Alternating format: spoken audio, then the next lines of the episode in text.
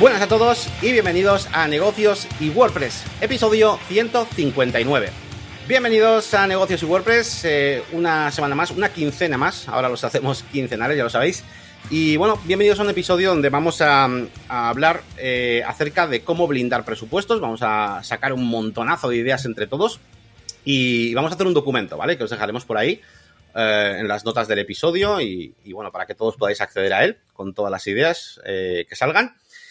Y nada, pues eh, episodio en el que estoy yo solo, eh, lo comentaba un poquito antes del comienzo oficial, y es que Elías le tenemos ahora mismo pues esperando, esperando a su niña, que va a llegar ahora enseguida, yo creo, y, nada, pues vamos a, a, hacerlo un poquito de la manera más organizada posible. He preparado unos puntos para ir poco a poco, comentando con todos. Pues vamos a comenzar, como siempre. Eh, explico un poquito las novedades de la semana hemos, bueno, ha habido más cosas, porque claro, eh, este podcast es quincenal, así que tenemos dos contenidos eh, nuevos.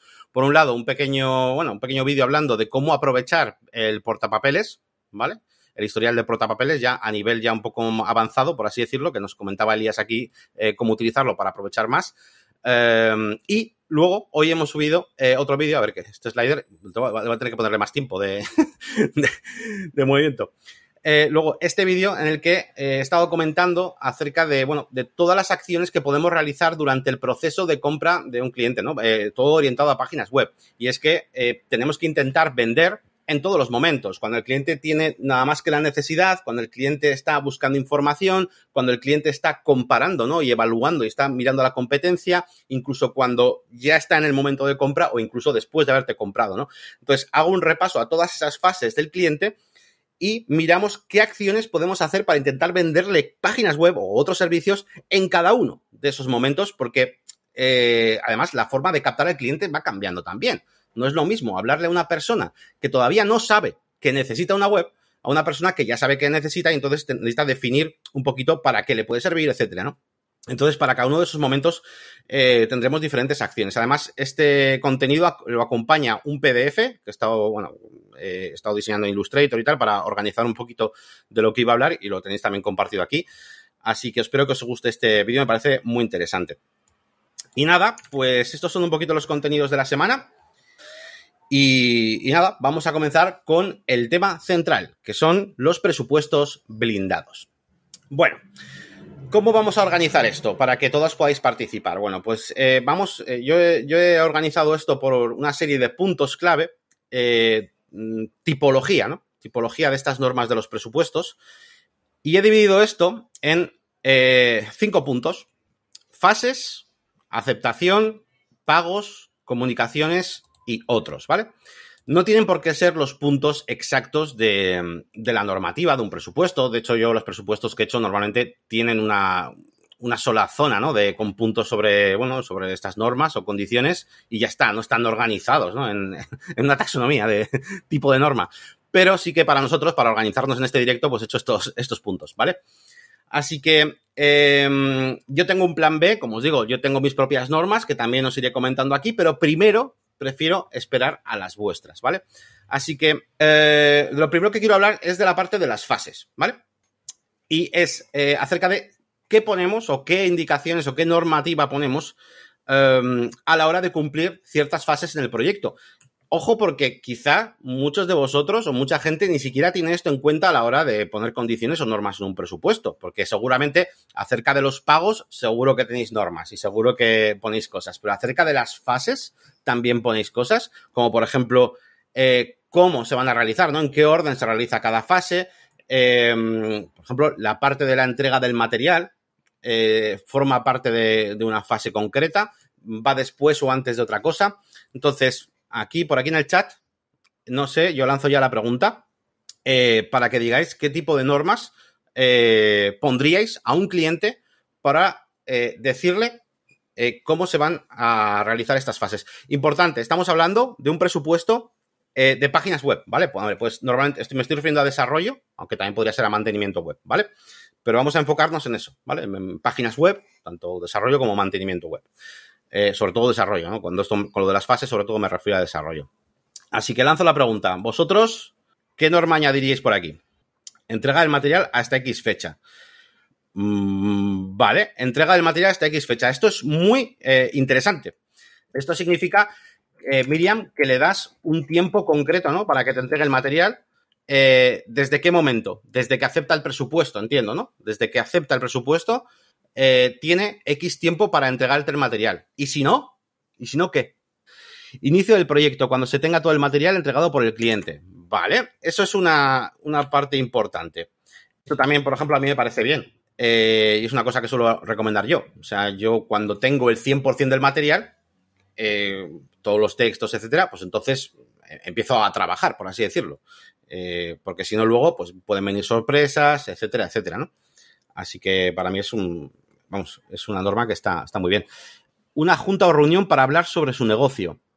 Vale, preproyecto, ¿no? O sea, antes, antes de realizar el proyecto. Claro, esto es una fase ya del propio proyecto. O sea, tú se la cobras, eh, José Carlos, eh, dentro del propio eh, presupuesto en sí, o es una cosa que viene antes del presupuesto. Porque yo, por ejemplo, estoy más acostumbrado a hacer esa reunión y cobrarla, ¿vale? Esa asesoría, esa consultoría, antes de hacer el presupuesto. Y de hecho, de esa reunión sale el presupuesto. Si no entrega el material en fecha, penalización. Estas son ideas, es un brainstorming, no os preocupéis, luego ya lo ordenaremos. Eh, venga, pues voy a, voy a poner la de Ramiro, de 50% para arrancar en los pagos, ¿vale? La forma de pago. 50% antes de entregar, ¿vale? Antes de entregar la web y el diseño web en un subdominio de mi hosting. Bueno, eso no sé yo si lo pondría en, un, en como norma de un presupuesto. Eso es como mi manera de trabajo y ya está. Eh, no sabría en qué parte ponerlo de esto, pero vale, me parece bien, ¿eh? es muy importante, ¿eh? me parece súper interesante que no desarrolléis la página web en un sitio al que pueda acceder el cliente y, pueda, o sea, básicamente le estás dando el producto sin que haya terminado de pagar. Entonces, eh, yo sí que recomiendo esto, que hagáis el desarrollo en un sitio de vuestro, bueno, un subdominio vuestro o lo que sea, ¿no? José Carlos por aquí nos comenta que tenga claro si es solo una web más o más. Hay clientes que piensan que la web va con visitas, marketing, etcétera eso más que, más que en la parte de condiciones, estamos haciendo un poquito la parte de condiciones y normas para el cliente, pero esto estaría, yo creo, en la parte de definición de los servicios que tú vas a prestar. Es decir, esto, esto documento, o sea, la parte donde metemos estas normas vendría al final, bueno, al principio donde queráis, pero luego habría otra parte que es donde se define lo que vamos a hacer, los servicios que le vamos a ofrecer al cliente. Entonces, ahí viene definido, oye, te voy a hacer esto, un desarrollo, una página web, un tal, no sé qué, si quieres, se puede poner la frase, la típica frase de eh, el presupuesto solo incluye lo que pone el presupuesto. Algo así. Pero, pero sí, luego, luego, os pondré las mías, ¿eh? Luego os enseño mis, mis normas, ¿vale? Pero prefiero de momento ahí brainstorming para que salgan todas vuestras ideas. Dice, fase 1, recolección de la información. Fase 2, organización. Esto, esto me interesa. Vale, fase 1, eh, recopilación de la información, muy bien. Fase 2, organización de la información. Fase 3, diseño y desarrollo del proyecto. Fase 4, presentación. Y fase 5, publicación. Vale, vamos a apuntar esto y vamos a comentar un poquito acerca de, esto que dice Brian, que me parece súper interesante. Pues este concepto me parece bastante guay, se parece bastante a lo que yo suelo recomendar. Lo importante de estas fases, del hecho de que defináis fases, es que el cliente entienda que una fase no comienza hasta que se ha terminado la anterior. Eso es importante. Es decir, yo no voy a publicar la web hasta que te la haya presentado, pero yo la fase de presentación incluyo un, loop, un, bucle de, si el, de que el cliente la revisa, igual hay alguna cosa que corregir, lo que sea, pues hasta que esté bien. Y cuando está bien, ¿vale? Cuando ya acepta, ¿no? Para mí sería una presentación y aceptación, es cuando hago la publicación, ¿no? o cuando hago la fase de publicación. Y lo mismo pasa con las demás fases, es decir, yo no comienzo a desarrollar hasta que no tenga toda la, información recopilada. Bueno, yo esta fase de organización no la suelo poner como tal, porque para mí es como recopilo y al mismo tiempo que recopilo, pues eh, reviso, ¿no? Eh, si está todo correcto y tal. Pero me parece bien, me parece bien esta fase de organización porque así le das más valor a esa fase y el cliente sabe que le vas a echar una mano que vas a pedirle cosas, te va a mandar unas, igual no coinciden, le pides otras, tal. Hay una fase de, organización, pero al final se mezcla un poco con la de recopilación, ¿no? Pero bueno. Si falta el material, fotos y textos, se avanzará el diseño con fotos genéricas para no tener parado el diseño. Mm, muy interesante, muy interesante. Vamos a ponerlo por aquí. Esto tiene una parte muy buena y una parte mala también. hay que tener cuidado de cómo se gestiona esta, esta idea que, yo la he llevado a cabo alguna vez ¿eh? con algún cliente, pero no siempre, no siempre funciona. Y eh, claro, tú tienes tu proyecto, lo tienes parado, bueno, parado, lo tienes incluso igual ni empezado y está ahí pausado, pausado en el tiempo, no empiezas, no empiezas, no empiezas porque el cliente no te entrega el material, ¿no? Para mí la, peor parte de hacer esto, de poner contenido de demo, es que luego a veces acarrea un trabajo extra. Y no solamente porque vas a tener que quitar contenido de demo y poner el nuevo, sino porque para mí el diseño de una página web, eh, incluso sus funciones muchas veces, dependen del contenido, de esas fotos y de esos textos. Si un cliente, a, la hora de explicarme en su negocio, eh, o por su manera de transmitir las cosas, por su branding, por lo que sea, el cliente, su, manera de hacer las cosas es eh, con frases cortas o con vídeos o, al revés, o con textos súper largos, o no lo sé, depende del formato, depende de lo que mande el cliente, yo preparo un layout de la web distinto. Si el cliente, por ejemplo, tiene un montón de fotografías muy buenas, que dices, joder, esto la gente lo tiene que ver, menudas fotos del local, yo hago un layout donde la fotografía tenga un peso importante. ¿Entendéis?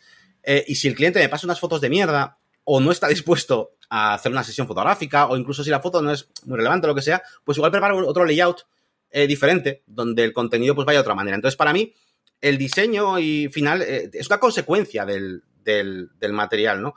Yo no preparo un diseño y luego le digo al cliente, ala, pásame textos y cosas para meter en este diseño. No, yo lo hago al revés.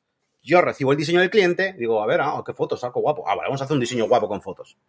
¿Me seguís? Entonces, ese es un poco el peligro que veo, pero bueno, sí que hay veces que el proyecto se atasca y y es un proyecto sencillo de Sota Caballo Rey, ya sabes qué tipo de contenido va a haber, y no arranca y necesitas eh, avanzar, eh, pues bueno, pues puedes hacer esto que dice Germán, ¿no? Yo, yo alguna vez lo he hecho, ¿eh? O sea, puede funcionar, pero ya os digo que no siempre. Luego del inicio del proyecto, o sea, después del inicio del proyecto, con todo el material recibido, se calendarizan dos revisiones por el cliente, cada X días, y todo depende del tiempo que tarde en enviar el feedback. En la fase de revisión, aquí dentro, comenta Miriam, que se calendarizan dos revisiones. Para mí las revisiones, hombre, calendarizadas, lo de calendarizadas está bien, ¿no? Eh, decirle al cliente, oye, vamos a hacer una revisión tal día, pero bueno, es que cuando tengas, o sea, tú cuando terminas la página web, eh, ya en ese momento le dices al cliente, oye, avanzamos, eh, reunión, no la calendarizo para el año que viene, hombre, para cuando pueda. Y si después de esa reunión, de esa revisión, hay tareas y cosas, entonces desde ese momento le digo, vale, siguiente reunión dentro de una semana o dentro de dos, ¿no? Le voy avisando, pero las que haga falta, ¿no? Esto ya lo hemos hablado alguna vez, ¿no? En negocios y WordPress, la diferencia entre eh, que el cliente te pida cosas absurdas o que no estén presupuestadas, que sean cosas nuevas, cosas que no son errores tuyos, que deberían cobrarse o hacerse incluso en una fase posterior a todo el proyecto, en plan, terminamos y hacemos después más cosas o con bonos, a que eh, haya cosas del cliente que te dice y, tengas razón y tú las, hayas hecho mal. En ese caso, si tú has hecho cosas mal, chico, dos revisiones o 50, las que haga falta. Si las has cagado y, las, y lo estás haciendo mal y no has cumplido con lo que pone tu presupuesto, pues el número de revisiones serán las que, las que haga falta. Y es que este concepto es importante.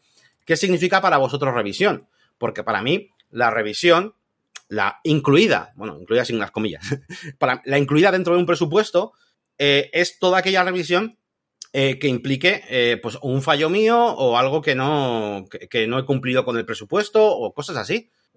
Si son ideas nuevas y eso no es una revisión, eso es añadir cosas al presupuesto. Eso para mí no es la revisión. En la, revisión se revisa lo que está escrito en el presupuesto. Si todo lo que está escrito en el presupuesto coincide, pues no hay nada que revisar.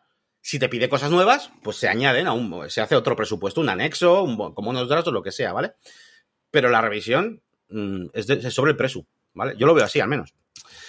Jonathan dice, en fase de desarrollo no comienzo a trabajar en WordPress hasta que el cliente aprueba el diseño presentado. Muy, muy interesante. Mira, y es una fase que no hemos puesto. Vamos a poner aquí otra fase.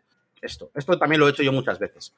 Una fase en la que haces un diseño, puedes hacerlo, a ver, con muchas herramientas. Tienes desde herramientas específicas para ello, como puede ser, Sketch, Adobe XD, cualquier herramienta para hacer mockups o prototipado, prototipado web como si quieres hacerlo en Illustrator, ¿vale? Y entonces tú le enseñas eh, al cliente ese diseño podéis discutir en una reunión. O sea, digamos que esta fase de diseño tiene a su vez su propia fase de presentación, revisión, etcétera. Em, y cuando está ok, cuando el cliente da el ok, te pones a hacer el desarrollo. Y ahí sí que no debería haber ninguna cosa que te tenga que decir el cliente, porque ya lo ha revisado antes, ¿vale?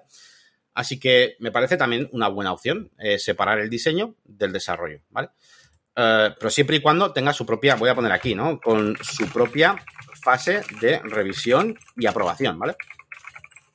Miriam dice, contenido doble, demo, doble trabajo. A veces, a veces sí. A, ver, yo a veces también lo he hecho y sí que es verdad que ha sido como, oye, ¿sabéis, para qué sirve esto o para qué lo hace mucha gente, lo del contenido de demo? Para, para coger y decir al cliente, oye, que yo no tengo nada más que hacer, que la pelota está en tu tejado, que te he hecho el 95% de la web, págame el 95%. ¿No quieres continuar? Vale, me pagas el 95% de la web porque te lo he trabajado. Pero claro, el cliente puede seguir en pausa eternamente. Por eso, yo, yo, ¿eh? eh prefiero estar en ventaja todo el tiempo. Es decir, yo le cobro al cliente el 50% del adelanto y no empiezo hasta que tengo todo. Que tarde tres años. Si tengo yo el 50% del adelanto, estoy con ventaja. ¿Entendéis? Entonces, eh, en el momento en que desarrollas toda la puta web a falta de los textos y fotos finales, eh, empiezas a estar un poco en desventaja. Sí que es verdad que ayuda a que el cliente diga, eh, joder, pues si está ya y tal, venga, venga, arrancamos, venga, te paso el, texto, ¿no? Pero tenéis que, bueno, es, complicado, tenéis que saber detectar muy bien que el problema es ese y que realmente el cliente no tiene problemas de pasta, etcétera, que lo que le pasa es que piensa que, pues no sé, que el proyecto no está muy avanzado, lo que sea, entonces en esos casos, pues igual pues sí puede ayudar pero es peligroso, ¿eh? Porque yo no lo he hecho muchas veces. ¿eh? Además, lo he hecho con Elías en algún proyecto, con algún cliente antiguamente en nuestro estudio. No sé, igual recuerdo tres, tres veces así que lo he hecho. Pero, pero de esas tres, una de ellas no salió bien y, y el cliente siguió desaparecido. O sea, le daba igual. Y nosotros habíamos trabajado, pues eso, el 95% de la web, a falta de esos textitos. Eh, y además, eh, lo que os digo, de que para mí, ya con la experiencia, es que es, tío, eh, si el cliente se está tomando en serio las cosas, o sea, otra cosa es que no te mande el material, pero joder, hablando se entiende la gente. Pues le llamas, mandas un email, oye, ¿qué pasa? Tal, que, no, no se te ocurren las ideas, tal, o, no, quieres que te ayude, ¿no? Porque esa es otra. Luego también depende de cómo, cómo trabajéis vosotros. Yo, en lo personal, al cliente le hablo de que, o sea, le pido que me hable de su empresa, de su negocio. Al cliente no le digo, pásame los textos de la web o pásame las fotos de la web. Yo, yo le digo, háblame de tu empresa, pásame dosieres que tengas, eh, informes, eh, sesiones fotográficas que te, que te hayas hecho. O sea, dame puta información de tu negocio. El cliente no me, no me va a decir, güey, es que yo no sé redactar textos para web. Me da igual, no, no, que me hables de tu empresa, que me pases dosieres. Y yo hago ese trabajo de sintetizar, de organizar, de hablar con él. Claro, eh, entiendo que no todo el mundo hace esto y mucha gente, igual vosotros, le pedís los textos directamente, ¿no? Pero bueno, en mi caso, yo hago esa, esa parte, ¿no? Entonces, eh, si se lo está tomando en serio, pues cómo no va a colaborar contigo, ¿no? Para los textos de su web, ¿no? es que me parece tan, tan raro, tío. O sea, eh, inexplicable, ¿no? Raro no porque, porque pasa. Hamilton, completamente de acuerdo, me está pasando justo eso. Tengo tres proyectos detenidos. Por eso, porque el cliente no, no, no quiere avanzar. Hay que averiguar por qué, tío. Hay que averiguar por qué. Porque, a ver, hay veces que no podéis hacer nada. Si el problema del cliente es que no tiene pasta, y no, y no esto también me ha pasado, y no quiere terminar el proyecto porque no tiene pasta, pues es difícil, es difícil de, de cuadrar esto. Yo lo que suelo hacer, luego lo comentamos cuando veamos mis normas, es, eh, oye, yo si quieres te pauso el proyecto y continuamos más tarde, en otro momento, pero eso sí, eh, retomarlo, despausarlo, va a requerir trabajo extra mío, ¿no? Así que podría llevar un coste extra. Eh, pero igual, es que igual te es más rentable gastar tu tiempo en crear anuncios, publicidad, intentar hacer inbound marketing o lo que sea, que en tener que mandar recordatorios todo el día a tu cliente, que no sé qué, que no sé cuál, si estás perdiendo el tiempo, ¿no? Entonces depende. Claro, si, estás en desventaja, si has hecho el 90% de la web y el cliente te ha pagado el 30%, es la putada. Pero si estás en ventaja, que, que tarden lo que quieran, tío. No sé. Miriam, revisión, igual la posibilidad de modificaciones, por eso las limito, porque si no, hasta la vecina opina y quiere mil cambios. Si tú eh, defines muy bien por qué haces las cosas y, cuáles son los criterios de, tus, de las decisiones que vas a tomar, no, te no va a pasar eso, no puede pasar eso. Yo los presupuestos defino qué criterios sigo a la hora de aplicar un diseño. Y son unos concretos. El diseño de la página web se realizará a medida. Toda, decisión del diseñador se basará en el siguiente orden de prioridades. 3. 1. Facilitar la consecución de objetivos. Es decir, cualquier decisión que yo tome a la hora de ponerte aquí un slider o no, no ponértelo, ponértelo más grande o pequeño, está orientado en que se cumplan los objetivos de cada sección. Porque si yo esta sección, el objetivo que tiene es que, la, es, que es llevarle al usuario a comprar eh, un puto producto, si yo decido que hay que poner el botón de este tamaño para que eso ocurra, y si decido que no hay que poner un slider para no llevarle a otro lado porque quiero llevarle a la sección del producto, y yo lo he hecho con ese objetivo, ahí no hay revisión, o o si hay revisión del cliente, me lo puede pedir, pero se lo cobro, porque yo no he hecho nada mal, porque mi, mi, mi decisión acerca de ese diseño del botón grande puesto en portada al producto, eh, coincide con lo que le he puesto en el presupuesto, que es facilitar la consecución de objetivos, con lo cual no he hecho nada en contra del presupuesto. Así que se cobraría aparte. Ese es el punto número uno, facilitar la consecución de objetivos. Dos, transmitir los valores diferenciadores de la marca, ¿no? O sea, cuestiones de diseño que, pues bueno, pues que ayuden a transmitir pues, los valores de marca, etcétera. Y tres, impedir el, abandono del sitio web, ¿no? Eh, ninguna decisión, además pongo, ¿eh? ninguna decisión se basará en gustos u opiniones personales. Si desea realizar cualquier indicación sobre el diseño, deberá realizarla y comentarla con el diseñador antes de comenzar el desarrollo, porque después yo habré hecho las cosas en base a esos tres criterios. Y si quieres, me puedes pedir cosas. Yo no soy aquí, o sea, me puedes pedir lo que quieras. Pero si yo he cumplido mi palabra y cumple esas tres cosas, el diseño que yo he hecho es usable, eh, no da problemas de interfaz eh, o de usabilidad, Em, le lleva al usuario a la sección que yo quiero, es decir, eh, cumple esa parte y además transmite los valores de marca, va en consonancia con tu identidad visual de marca. Si cumple esas tres cosas y no he hecho nada mal, si quieres pedirme que el botón gire así de vueltas y sea rosa favorito, pues vale. Te avisaré primero de que eso no cumple los, los, los criterios, te aviso, y luego si quieres te lo hago, pero te lo cobro. Es tan sencillo como eso. Sergio, si el cliente te paga la mitad y luego ya no quiere la página y te pide el dinero, si el cliente te paga la mitad, vale, y luego ya no quiere la página y te pide el dinero, si te he visto, no me acuerdo, le devuelves todo, le devuelves una parte, pues hombre, depende, depende. En principio, mm, el adelanto es el adelanto. A ver, también depende, ¿no? Si, si te ha pagado, es que claro, luego, si no has hecho nada, a ver, es que aquí, claro, ahí está un poco la diferencia de cómo lo manejes. Si tú no has hecho absolutamente nada de trabajo, tú estás ahí esperando, ¿no? Te ha el 50% y estás haciendo lo que hemos dicho de esperar a que te dé el material a todo. Me pide que le devuelva, ya no quiere el proyecto. Bueno, pues le devolvería una parte. Yo le devolvería una, gran parte seguramente, ¿no? Igual no todo, porque evidentemente he trabajado, ¿vale? Las reuniones, no sé qué, tal, para arriba, para abajo, el email, recordatorio. O sea, seguro que algo has trabajado. Eh, entonces intentaría ser justo y devolver eh, y quedarme con una parte, pues, eh, justa acerca de, de, lo que he trabajado, ¿no? El problema es si si, si has currado. Eh, o sea, para mí, si le he hecho la página web, como decíamos antes, al 90% y falta que me entreguen cuatro textos y de repente me dice que no la quiere, para mí lo justo sería que te pague el 90% del proyecto. Es decir, que falta, si te paga un 50, faltaría un 40. No un 50 para hacer el 100, pero sí un 40.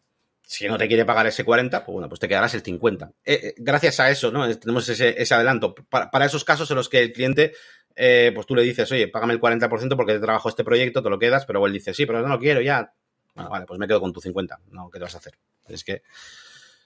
Jonathan, los clientes no saben redactar sus textos. Claro, claro. Yo les mando un cuestionario y que lo contesten. De ahí yo hago una propuesta de textos que yo redacto siguiendo las normas de copywriting. Obvio, eso va cobrado. Genial. Jonathan, me, está gustando mucho lo que, lo que dice Jonathan en los mensajes de hoy. Se parece un poco a mi línea de pensamiento. Puede incluso que tú no seas un experto eh, redactando. Bueno, pues igual hay otra persona que tiene que redactar los textos, pero desde luego el cliente no tiene que ser, a no ser que estés haciendo la web a un escritor o un, bueno, ni, siquiera, ¿no? Pero a un experto en marketing o algo así, o en diseño web, lo que sea, que normalmente no es así. El cliente no sabe, tío. No tienes que ayudarle. Es parte de tu trabajo. El desarrollador, o por lo menos como lo veo yo, o implementador, como queráis, no es solo aquí poner WordPress, instalar plugins y. No, no. Hostia, somos gente que está todo el día viendo webs, que sabemos eh, que depende cómo sea el proceso de compra, puedes perder ventas eh, porque tengas más o menos pasos en la compra. Ese tipo de conceptos el cliente no tiene puta idea. Estamos al día investigando, mirando, vemos estadísticas. Eh, todo eso nos ayuda y aparte que somos frikis, estamos todo el día leyendo páginas web, sabemos que un texto eh, tiene que tener una cantidad de palabras eh, por línea, porque si no es ilegible, ¿no? Si fuera, si es demasiado ancho, pues se lee mal. Ese tipo de conceptos el cliente no sabe. Muchas veces os va a pasar también con el diseño. El cliente te pasa, toma, el diseño que he hecho para la web. Y te pasa un diseño que es muy posiblemente no esté pensado ni en, ni en móvil, ¿no? O sea, que al final vais a tener que ser vosotros los que metáis a mano. O al 100%, que es como yo propongo, en plan, te voy a ayudar yo al 100%, pero al 100%, 100%, o sea, tú cero, ¿vale? O, entre comillas, ¿no? Te ayudo a todo, ¿no? A, darle ese, enfoque, esa envoltura a todo. O al menos al 50%, ¿vale? Pero vais a tener que participar en la creación de contenidos, en el diseño, en todo. Claro. Vale. Bueno, pues continuamos después de toda esta charla, que creo que está interesante al menos. Vamos a pasar, eh, porque si no, no avanzamos nunca, porque podríamos quedarnos aquí mil años, al tema de aceptación, que lo vamos a hacer muy rápidamente. Para vosotros, ¿qué implica que el, presupuesto esté aceptado? O sea, ¿qué se tiene que cumplir para que el presupuesto esté aceptado? Y que, o sea, y, de la misma surge eh, qué faltaría, ¿no? Eh, cuando tú le dices al cliente, no, no, esto no ha empezado. Si todavía te falta aceptarlo, para aceptarlo formalmente, ¿qué, qué cosas tienen que estar? ¿Una firma o aceptación por escrito? Eso sería, lo, pongo, no me lo habéis dicho, pero lo pongo. Eso entiendo que todos lo hacéis y de hecho no hace falta, eh, no hace falta ni, que sea el documento firmado. Si yo te mando un email y tú me, lees el email, lo respondes y me dices, ok, tal, pues perfecto. Yo de hecho, y esto ya os lo comento, eh, siempre solía hacer reuniones presenciales, bueno, bien sea en videollamada o bien en el mundo eh, físico, eh, con el cliente y le leía el presupuesto. En plan, así, tal, y esto, sí, ¿esto te parece bien? Sí, y esto también, ah, sí, Las normas, también se las leía. sí, ¿no? Vale. Y ahora firmas, o ahora me mandas un tal. Eh, incluso a clientes que por lo que sea, igual no me he visto con ellos, ya hicimos la reunión. Oye, que acepto el presupuesto, ¿eh? Vale, me lo mandas por escrito, te lo, te lo mando y me lo respondes eh, por escrito, tal. O me lo firmas, también está bien, ¿no? Pero desde luego tiene que haber eso, ¿no? Vale, ya empezáis a contestar su firma y el 50% de del por adelantado. Eso, ¿no? O sea, sin eso no se empieza, o sea, no, hay aceptación. Vale, eso estamos, creo, creo que de acuerdo. Bueno, si queréis luego comentar alguna cosa más que sea para vosotros importante, pues lo añadimos. Pero bueno, creo que de esto vamos a estar más o menos de acuerdo. Vale, vamos con el tema de los pagos. Eh, sí, hemos dicho lo del 50% por delanto, 50% antes de entregar la web. Vale, pues yo iba a poner aquí una cosa sobre los pagos. Los servicios con proveedores, eh, como la impresión o el hosting, deberán ser abonados en su totalidad antes de hacer el pedido al proveedor. Es decir, eh, si el cliente, por lo que sea, eso, te pide un servicio terceros, ¿no? Pues eh, una imprenta, un, sea, un, hosting o lo que sea, y, no va a ser el tuyo, ¿no? Sino que vas a contratar uno, esa pasta sí que, sí que le pido al cliente que la adelante, el 100%, ¿vale? En ese caso. Y hay otra cosa, eh, que aquellos pagos que sean menores de una cantidad X también, pues que se hagan por, por adelantado. Aquí estamos hablando del tema de páginas web, entonces normalmente no va a ocurrir esto, pero a veces puede pasar. Entonces yo a veces en los presupuestos solía poner, ¿no? Eh, cuando el presupuesto tiene muchas cosas diferentes, igual si ponía, eh, si el importe del servicio es menor de 300 euros, eh, se deberá realizar el pago, un único pago, un único pago del 100% por adelantado.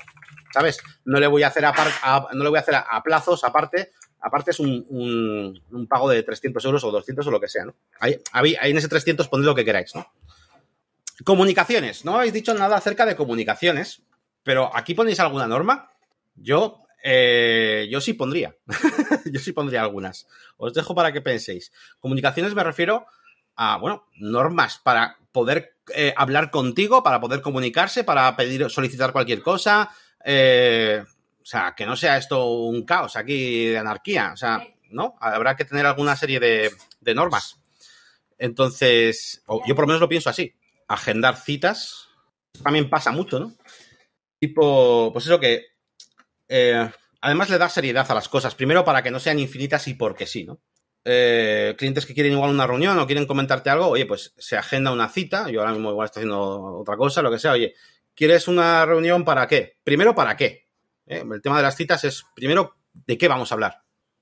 Y luego, vale, pues vamos a hacer esta reunión, pues tal, el miércoles que viene o el miércoles a las 6 de la tarde, no sé qué, ta, y se plantea esa reunión, se le otorga un espacio y el cliente debería empezar a valorar que eso estás, te está haciendo eh, perder, no perder el tiempo, pero estás invirtiendo tu tiempo en esa reunión. Por supuesto, podéis incluir las que queráis en el presupuesto, pero están incluidas, es decir, tienen un valor. Si está dentro del presupuesto es que tienen un valor y no son infinitas, ¿vale? No son infinitas. Así que las citas se agendan, me parece bien. Brian dice, comunicarse solo en horario laboral y no se pueden hacer reuniones a cada rato, ¿vale? Solo durante horario laboral. Vale, aquí yo tengo una pregunta. Eh, voy a hacer de abogado del diablo. una pregunta para, eh, para Brian. Eh, es decir, que solo te puede comunicar cosas de manera instantánea, no hay comunicación asíncrona contigo.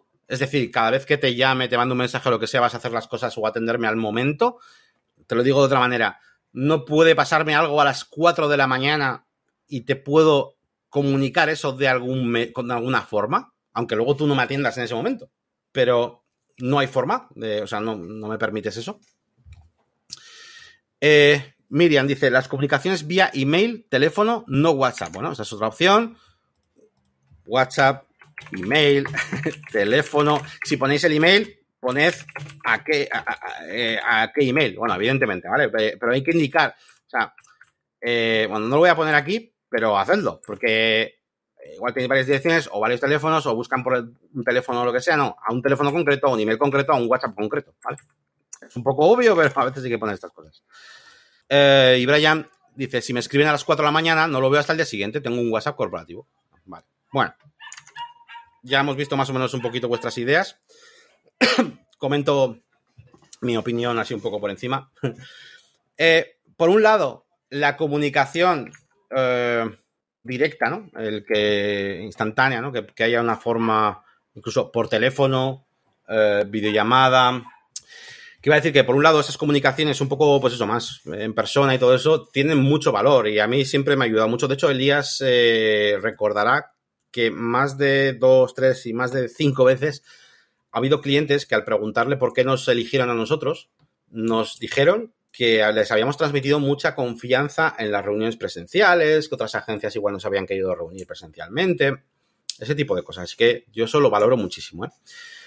Otra cosa es ya las comunicaciones, las pequeñas comunicaciones. Para mí las reuniones grandes antes del presupuesto, tal, incluso después del proyecto, todo eso, lo veo genial y yo las haría en persona, videollamada lo que sea. ¿eh? Pero ya esas pequeñas, el tema de WhatsApp eh, o el tema de teléfono implica eh, pues eso, una forma instantánea y, e implica que tú vas a tener que dejar de hacer lo que estás haciendo para atender a esa persona y después retomar lo que estabas haciendo. Si tienes un equipo de varias personas, mínimo dos, eh, está guapo que una persona se dedique a atender las llamadas. Eso está muy guapo. Y entonces puedes dar ese servicio instantáneo en el que esa persona recoge la información. ¿Qué te pasa, tío? Eh, oye, que me ha pasado esto, tal, lo otro, no sé qué. Oye, se me ha olvidado decirte que para la web me gustaría hacer no sé qué. Y muy importante, voy a añadir aquí, eh, no se hace en el momento, por lo menos para mí. Yo le digo, incluso estoy yo solo, ¿no? Ah, que quieres hacer así, sí, que es que ese, no sé qué. Vale, eh, pues te apunto aquí que me has dicho que quieres hacer no sé qué, ¿vale? Y cuando te toque tu turno en mi cola de trabajo, voy con eso. E incluso puede que te llame otra vez yo para hablar contigo pero ahora eh, simplemente recojo la información, por así decirlo, ¿no? Eh, de hecho, muchas veces a mí me han llamado y me han dicho, oye, tío, eh, ¿sabes qué pasa? Que es que en la web tengo un botón que no sé qué. Me lo han explicado entero, yo les dejo que la gente que me lo explique, porque para, entenderlo, incluso le pregunto alguna cosa. Y alguna vez le he dicho, después incluso de la explicación, vale, ¿me lo puedes mandar por escrito, por email? Para que quede constancia de, lo que, de que me lo has pedido. Otras veces lo que he hecho es decirle, vale, te voy a mandar un email resumiéndote todo esto que me has pedido para que, joder, para que quede constancia y me lo apruebes, porque luego ha pasado, me ha pasado muchas veces de, yo no te dije eso, o yo no recuerdo eso, o yo no sé qué, y es lo de siempre, lo de siempre, lo de siempre, que le puedes decir al cliente, ¿qué hacemos? ¿Cada uno de lo que nos acordemos o lo que entre los dos hayamos pactado y tengamos escrito en un documento? Pues seguramente querrá lo segundo, ¿no? Tú también quieres lo segundo. Entonces, yo muchas veces eso, recojo la información y, y, mando un correo. Oye, eh, incidencia, esto, esto, esto, esto, esto, esto. ¿Correcto? Sí, correcto. Vale, ya está. Y ya trabajo y tranquilamente, ¿no? En cuanto al WhatsApp, tenemos la ventaja de que queda por escrito, eso es verdad, pero sí que es instantáneo eh, o bueno, no es instantáneo, pero el cliente puede pensar que es instantáneo y que va a recibir una respuesta instantánea. Entonces, ahí ya sois vosotros los que le digáis, eh, los que, depende de cómo llevéis vuestro negocio, pues tratéis el WhatsApp como un sistema donde se ponen mensajes y ya está, eh, y luego tú vas derivando, o bien es un sistema de comunicación instantánea, ¿vale? Eso depende de cómo lo veáis. Jonathan, claro, canal oficial de comunicación solo por email, ni, ni por el teléfono las tomo en cuenta, lo que quieran que manden por correo, porque pasa lo mismo que dices, no se acuerdan o no, o no pasó. Sí, sí, es que eso es así. Eh, y con las reuniones de los presupuestos lo mismo, ¿eh? La reunión de la web lo mismo. Eh. Pero si habíamos dicho en la reunión no sé qué, tío, no sé, yo no hago las cosas de lo que me acuerde. Hago las cosas porque lo pone aquí, tío. ¿Sabes? Hago lo que ponga aquí, no de lo que me acuerde, tío. Eh, Vicente, todo por email, lo que está escrito es lo que vale, claro voy a enseñaros un modelo de presu. Vale, tengo en este modelo de presupuesto, eh, tengo dos partes diferenciadas, ¿vale? No es la misma parte. Una parte se llama fases del proyecto y otra parte distinta se llama condiciones generales del servicio o normas o llamarlo como queráis, ¿vale? Es un ejemplo, ¿vale? No es un presupuesto real, pero sí que está copiado de mis presupuestos, ¿vale? O sea que es como si fuera real. Eh, fase 1, ¿vale? Yo lo primero que hago es definir las fases del proyecto, ¿vale? Y se parece mucho a lo que hemos comentado. Fase 1. Definición del proyecto. Se realizará una sesión online de una hora de duración con el objetivo de matizar las tareas descritas en el presupuesto, añadir o modificar, eliminar cualquiera de ellas antes de dar comienzo al proyecto. En caso de que surja cualquier modificación, se actualizará el presente presupuesto. Una vez finalizada la sesión, se redactará un listado de recursos, documentos y material necesario para el desarrollo web. Este listado será enviado por correo electrónico al cliente. Como veis, si os soy sincero, eh, hace tiempo que no, ya sabéis que ya no me dedico a hacer páginas web para clientes y hace tiempo que no lo leía. Y ahora que lo estoy leyendo, digo, pues está guapo, está bien, porque además toca mazo temas que hemos dicho, lo de que esté por escrito, no sé qué, o sea, no me acordaba del, propio texto en sí. Y, o sea, no sé muy bien lo que me voy a encontrar ahora mismo, la verdad, pero de momento va bien. Luego tenemos a fase 2, recopilación de material, 15 días, fíjate, yo también le pongo aquí la duración. Fíjate. Durante esta fase se recopilará el material necesario para el proyecto solicitado tras la consultoría inicial. Le ayudaremos a organizar los contenidos, recopilar los datos necesarios para poder realizar el desarrollo de su página web antes de dar comienzo a esta fase. Se le enviará un email con todo el material requerido para, solicitárselo. Bueno, lo hemos comentado. Fase 3, desarrollo. Tiempo aproximado de cuatro semanas. Esto te hemos comentado, ¿eh? Esto, ¿qué, opináis de...? Vamos a hacer un, pequeño parón aquí. ¿Qué, opináis de lo de las fechas? ¿Cómo gestionáis eso? ¿Le dais fechas al cliente? ¿Aproximadas aunque sea? Es importante, ¿no? Yo creo que es importante. A ver, con un proyecto grande sí que puede ser un poco más aproximado, pero a mí me gusta mucho dar fechas al cliente porque si no, luego vienen problemas, tío. O sea, el cliente tiene que estar informado de más, incluso si luego hay cambios, tú al cliente igual le dices, oye, mira, pues esto va a estar eh, pues para la semana que viene o tal. Pues luego igual si hay algún cambio, pues le aviso antes de tiempo, antes de que llegue ese día. No esperéis al último día y decir, eh, es que al final no he podido. Le avisas, dices, oye, eh, se me ha ido un poquito la carga de trabajo, va a estar más tarde, etcétera. Pero, ¿qué hacéis con las fechas? Eh, Manuel, le doy 30 días más o menos para la web, ¿no? Para desarrollar la web. Seguramente lo tenga después, en las condiciones, pero yo aquí lo que suelo poner es. Eh, ah, bueno, lo pone ahí, es que lo pone directamente. Em, fíjate, dice. El desarrollo no comenzará hasta que eh, Negocios VP, ¿no? he puesto como de ejemplo, disponga de todo el material necesario, ya que de ello dependerá el diseño y estructura de la página web. Los lo he contado antes se realizará el diseño. Este presupuesto contempla una inserción. Bueno, esto luego, hablamos. Pero mi idea es: son cuatro semanas desde que tengo el material. No cuatro semanas desde que firmas y aceptas. O sea, desde que firmas y, ¿eh? pagas. Cuatro semanas desde que tengo el material. ¿Vale? Eh, José Manuel, me parece genial que se den plazo de entrega en el proyecto. Claro, yo lo veo súper importante. O sea, yo como cliente, tío, quiero saber más o menos cuánto. O sea, vale que no me digas exactamente, exactamente cuánto, pero dime unas fechas, tío. Además, es importante que el cliente sepa eh, porque, joder, muchas veces igual te viene un cliente, pero tú tienes una cola de trabajo muy grande. Y el cliente le tienes que decir, tanto para esto como para una cosa pequeña, ¿eh? una urgencia o lo que sea, tendrás que decirle, oye, tío, la cola de, clientes la tengo a tope. Tú vas a ir aquí abajo. Eh, te lo puedo tener para dentro de X, tres semanas. Lo siento, van otros antes que tú. Es que es así. Y de hecho, estuvimos comentando también en, en un vídeo exclusivo para suscriptores en Negocios VP, estuvimos hablando del proceso entero eh, cuando recibimos una incidencia, qué hacer, tal, cómo gestionar, si te, si te piden urgente, cómo hacerlo, eh, cómo cobrarle, tal. Y eso es importante. Lo de la fecha es súper importante. Depende del proyecto, dice Ramiro, y la carga del trabajo, pero sí, eh, de fechas de entrega, sí, claro, me parece bien. Fechas exactas no, pero plazos tipo 10, 15 días laborables, etcétera, sí, eso es. Yo día aproximado en semanas, muy rara vez se cumple al pie de la letra, claro, es que eso Y Jonathan que dice, eh, a, partir de, a partir de que envía toda la información, 30 días. Si el proyecto está listo antes, pues será avisa. Y feliz. Eso es. Se realizará el desarrollo siguiendo los puntos descritos en el presupuesto y toda decisión del técnico deberá estar ligada al cumplimiento de objetivos. Este presupuesto contempla una inserción de los contenidos. Si desea realizar este proceso varias veces, se presupuestará por separado. Vale, aquí hay dos cosas muy interesantes, muy importantes. Uno, eh, que todo lo que voy a hacer está ligado al cumplimiento de objetivos. Esto no es baladí. Esto es porque mis presus, voy a quitar un poco para atrás, tienen una parte importante de definición de objetivos, ¿vale? Donde incluso cada sección de la página web tiene su propio objetivo. La portada tiene objetivo esto, eh, la sección no sé qué, la de venta de servicio, la, eh, no sé qué otra sección del blog, dirigir a, un producto, dirigir a un servicio. Eh, o sea, cada sección tiene sus objetivos, ¿no? Entonces, yo aquí cuando digo eso, estoy diciéndole al cliente que mis decisiones se van a basar en eso. Y con eso hago dos cosas. Primero, tiene todo el sentido del mundo y el cliente ve que lo que quiero es ayudarle a vender, a lo que él quiere hacer, ¿vale? Y que no voy a tomar decisiones arbitrarias.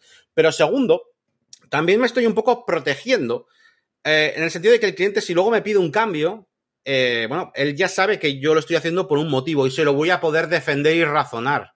Eh, oye, ponme por favor un slider que ocupe toda la, toda la pantalla así de inicio con las últimas entradas del blog. Yo le diré, vale, pero te lo voy a cobrar ¿Por qué? Porque yo no he hecho nada mal. ¿Por qué? Porque mi portada está enfocada en vender este producto. Y por eso no tienes un slider gigante con las últimas entradas del blog. Y por eso, si quieres, pídemelo. Pero primero, no va eh, a ayudarte a cumplir los objetivos. Y segundo, como no he hecho nada mal, te lo cobro. ¿Vale? Entonces, está un poco por eso, ¿vale? Que sepáis. Y el segundo punto importante es esto de aquí, de que contempla una inserción de contenidos. ¿Vale? Podéis poner una, dos 27 las que queráis, pero tenéis que poner una cantidad. Yo no inserto los contenidos más que una vez. Eh, no me vale eso de. Toma, de repente se me ha ocurrido otra sección o. O sea, sí vale, pero no está incluido. O sea, si yo no. Yo aquí no estoy diciendo que no me pueda mandar insertar contenidos más de una vez o que no me pueda mandar más de una vez los contenidos. Yo no digo eso. Yo digo que el presupuesto solo contempla una inserción. Es diferente. Mándame lo que quieras. Pero el presupuesto contempla la inserción. Ah, que quieres que te lo vuelva a insertar todo. No pasa nada. Eh, yo le digo al cliente, lo siento, mi presupuesto, tal y como te expliqué, solo incluye una inserción. No pasa nada, te presupuesto y te hago otra. Está, no hay ningún problema. perdón por, eh, porque eh, la mayoría de mis clientes solo usen una inserción y tú quieras usar dos. Por eso mi presupuesto incluye una, ¿no? Por defecto. Pero bueno, que, esto es una parte importante también, ¿no? Eh, presentación del proyecto. Se realizará una segunda sesión online de una hora de duración donde se mostrará el proyecto final. Durante la sesión, bueno, de una hora, aquí también os podéis estirar, ¿vale? O sea, de una hora aproximada. Se mostrará el proyecto final. Durante la sesión es posible que surjan modificaciones. Este presupuesto contempla los siguientes tipos de casos. Errores técnicos de funcionalidad, diseño y usabilidad sin coste extra o ausencia de elementos descritos en este presupuesto bajo presupuesto. Todo lo que falta en el presu, bajo presupuesto. ¿Sabes? Si es que no es un error mío, ¿vale? Pues bajo de presupuesto. Hay muchas cosas que están un poco en un, limbo. Tampoco vas a ser cabrón. Igual hay una cosa que no has puesto justo en el presupuesto, pero no está muy bien. Joder, pues ahí puedes decir, coño, pues sí, te lo hago tal, porque tiene sentido y tal. Pero tened cuidado, ¿vale? Estar protegido siempre en ese, aspecto. Y, de nuevo, esto se lo leéis al cliente antes de que acepte. Si surgieran nuevas funcionalidades o la modificación de funciones principales de la página que impliquen horas de desarrollo no contempladas anteriormente, se desarrollará bajo un nuevo presupuesto, obvio. Fase 5, ajustes y modificaciones. Una semana. Se realizarán los ajustes solicitados tras la presentación del proyecto y se realizará una nueva demostración para dejar finalizado el desarrollo. Bueno, esto podéis ponerlo así, podéis no ponerlo y hacer aquí un bucle, ¿no? Infinito hasta que el cliente lo aprueba. Y por fin la fase eh, final, ¿no? Fin del proyecto, una vez finalizado el proyecto, se migrará al sitio final. Aquí viene un poco lo que habéis comentado antes, no sé si quién había sido, eh, pero evidentemente el desarrollo se hace en un sitio vuestro, ¿vale? Bajo vuestro control. Y una vez aprobado, pues se migrará al sitio final, se procederá al cobro del importe restante del presupuesto. Mira, esto igual sería mejor eh, así, ¿vale? Se procederá al, cobro importante del presupuesto y una vez, y una vez finalizado el proyecto, o sea, y luego se migra, ¿vale? Yo lo junto todo, pero cobráis y migráis, ¿vale? En ese momento se le enviarán los accesos para administrar el sitio web y podrá asistir a una formación online para que pueda gestionar correctamente la página web. Esto no lo hemos puesto en las fases, pero para mí una de las fases eh, importantes es eh, la, de la formación, ¿vale? Eh, así que yo lo, voy a, lo voy a poner en nuestro documento. Aquí donde las fases, para mí, aquí voy a poner formación. Durante un tiempo corto, yo llegué a hacer la fase de publicación y formación a la vez, pero no os lo recomiendo porque muchas veces surgen, bueno, surgen en algún, algún detalle, bueno, perdón, la fase de presentación y, y formación a la vez. Pero no os lo recomiendo porque pueden surgir cambios, cosas, y luego tienes que hacer una nueva formación y es un lío. La formación al final, cuando ya está todo presentado, publicado, aceptado, han querido publicarla, ¿vale? Porque esta es otra, la fase de publicación. A veces el cliente, oye, eh, no quiero publicarla, bueno, vale, págame tal y cuando quieras te la publico, ¿vale? Pero, pero la web está hecha, ¿no? Eh, y está aceptada y eh, lo que es el diseño y todo, ¿no? Y funciones. Así que después de eso hago la formación, ¿no? Simplemente para, por comentar eso. Y ahora pasamos a la parte de las condiciones, que es la que realmente nos interesaba, pero bueno, quería que veáis lo de las fases. ¿Qué tengo puesto yo? A ver, la aceptación de este presupuesto se realiza mediante la firma y entrega del mismo a la siguiente dirección, ta, ta, ta, ta, ta, ta, ¿vale? Formas de pago de los servicios. Servicios no recurrentes, único pago, adelanto el 50% al inicio del proyecto y pago el 50% tras la realización del trabajo. Servicios recurrentes, con pago recurrente, el servicio mensual se paga a mes vencido durante la primera semana de cada mes. El servicio anual se paga por adelantado. Esto no sé cómo lo hacéis vosotros, no lo hemos comentado. ¿vale? Aquí estaría también la norma que hemos puesto, de, que os he dicho antes, de, si el servicio es menor de 300 euros, eh, se paga el 100% y tal, pero bueno, como es un presupuesto de web, pues ya se sabe que no va a ser de 300 euros, ¿vale? Eh, pero esto de los recurrentes no hemos comentado. No sé vosotros cómo hacéis, yo lo hago así, o por lo menos es mi, idea, ¿no? El servicio mensual se paga a mes vencido eh, durante la primera semana, Y el servicio anual se paga por adelantado. Transferencia bancaria, todo el rollo, la factura se realizará y enviará. Esto también, otra cosa a comentar. Importante, ¿eh? La factura se realizará y enviará tras la realización de cada pago. Y es que hay gente que piensa que la factura es una forma de pago, prácticamente. O sea, prácticamente hay gente que piensa eso. Y no. De hecho, si tú haces una factura, tú, tú ya debes dinero a Hacienda. Bueno, Hacienda, debes, dinero. Y, puede que no tengas ese dinero en tu banco. Entonces, el pago eh, y el servicio, bueno, el, pago es el que eh, es el trigger, es el, el que causa la factura, no al revés. Y a mí me ha pasado muchas veces. Oye, envíame la factura para pagarte. ¿Cómo que envíame la factura para pagarte? Págame y yo te envío la factura que demuestra que me has pagado. ¿No? Y aparte que si no estamos adelantando pasta, tío, que no. Así que yo lo pongo en el presupuesto. No sé vosotros cómo lo hacéis. Eh, los servicios con proveedores como la impresión y el hosting deberán ser abonados a su totalidad. Bueno, lo hemos comentado antes. Las comunicaciones se realizarán vía email a la siguiente dirección de correo electrónico para que consten por escrito y evitar posibles malentendidos. ¿Vale? Este presupuesto y los, y los precios descritos en él tienen una validad de 30 días. Esto también no lo hemos comentado y creo que es importante que esto no, o sea, tenga un periodo, ¿no? Máximo de validez. No vale que me vengan, oye, te acepto el presupuesto que me enviaste hace tres años, ¿sabes? Antes de la inflación, antes, de, antes del, apocalipsis y de, Mad Max. Pues no.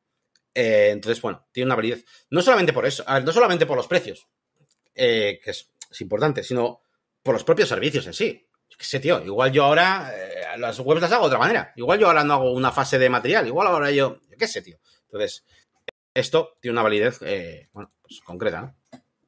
Aparte de que esto es informativo realmente, o sea, esto, si alguien te, te dice, te acepta el presupuesto, te manda y te pago, pues chico, pues te lo devuelvo y no te, yo no acepto trabajar contigo, creo que puedo hacer eso, ¿no? No, soy abogado ni jurista ni nada de eso, pero entiendo que yo puedo rechazar, ¿no? Hacer el proyecto, estoy, estoy a tiempo, ¿no? Pero bueno, al menos informar al cliente, ¿no? De decirle, oye, que esto no es infinito, ¿no? Si por causas ajenas a tu empresa el proyecto queda, esto no lo hemos comentado y para mí es importante, si por causas ajenas a, negocios web en este caso el proyecto queda pausado durante más de 20 días por falta de material por parte del cliente, email sin respuesta, etcétera, queda totalmente invalidado el tiempo de producción previsto. Es decir, lo primero que se jode cuando el cliente pasa de ti durante más de 20 días, ojo, es que este tiempo de cuatro semanas pues ya no, ya no es, ¿vale? Ya no es. Eh, eso es lo primero, que lo sepa. Es obvio, pero que lo sepa, porque ah, también me ha pasado, es que me ha pasado, ¿eh? Me ha pasado de, tío, eh, oye, tío, has tardado tres semanas en contestarme. Eh, obviamente, no, el tiempo ya no es para mañana, ¿sabes? En fin, bueno. Eso es lo primero. Y luego, quedando este sujeto a la carga de trabajo del momento en que el cliente decida retomar el proyecto, pasando así a la cola de proyectos. Es decir, cuando decides retomarlo, al de, hombre, si tarda 22 días, pues bueno, pues vale. Pero, tontería no, pero bueno, si imagínate que tarda más, ¿no? Un mes, dos meses, cuando vuelvas, yo estoy haciendo otras cosas. Yo, igual ahora yo soy charcutero, tío, o sea, vete a saber, ¿no? Entonces yo ahora te tengo que adaptar a, la, a mi situación, ¿no? A mis condiciones materiales del momento y decir, ah, vale, pues tú ahora vas aquí, ¿vale? Por no decir, una cosa que hemos comentado alguna vez, creo que ya está, aquí ya firma y tal, todo el rollo. Bueno, aquí pongo luego el desglose y todo eso, así más. Yo lo de la formación, básicamente lo que hago es, eh, después de que ya se ha aprobado la web, las funciones, todo el diseño, todo el rollo, vale, se queda un día para hacer la formación con las personas que van a administrar la página web. Ojo, que muchas veces la formación quedas con el jefe o quedas con no sé quién y después al de una semana dicen, oye, eh, ¿puedes hacer la formación otra vez? Que es que justo la, chica que hemos contratado para que haga esto o, el, señor que se va a encargar de meter los productos uno a uno a mano en la tienda online eh, no, no, estaba el otro día. Entonces, ¿puedes hacer la formación? Y es como en plan, a ver, tío, no. o sea, a ver. Entonces, aseguraos de que la formación se hace con quien debe ser. Eh, porque muchas veces, igual el jefe de la otra empresa, em, como para cerrar el proyecto, dice, venga, así vamos a hacer la formación, venga, y me explicas, así veo el proyecto y veo cómo se, cómo se usa, ¿no? Con plan como, así veo cómo se usa, pero luego no lo vamos a usar, no voy a, usar, a usarlo él. Entonces, que esté él, pues no pasa nada, pero sobre todo que esté la persona que lo va a usar, ¿vale? Eso primero. Entonces, agendáis la cita y nada, hacéis la formación.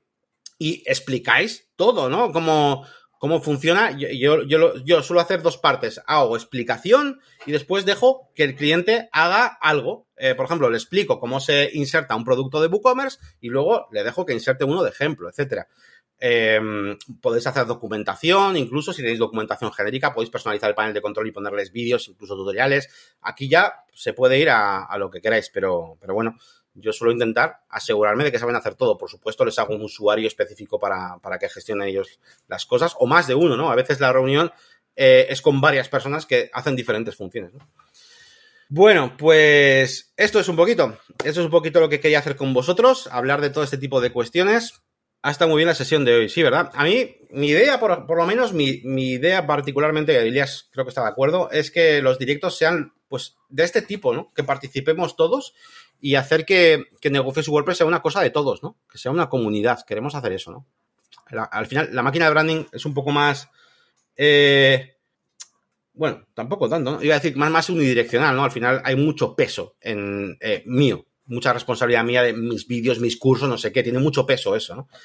Pero negocios y WordPress, aunque también tenemos vídeos exclusivos que hacemos Elias y yo, ¿no? Para vosotros, eh, tiene más un concepto de, de, vamos a aportar entre todos, ¿no? Para, pues eso, para ayudarnos aquí, bueno, una lista de normas, tal. Pues otro día hablamos de sobre precios de diferentes países y a ver cómo hacemos, tal. O sea, se puede hablar aquí para, ayudarnos entre todos, ¿no? Es un poco la idea.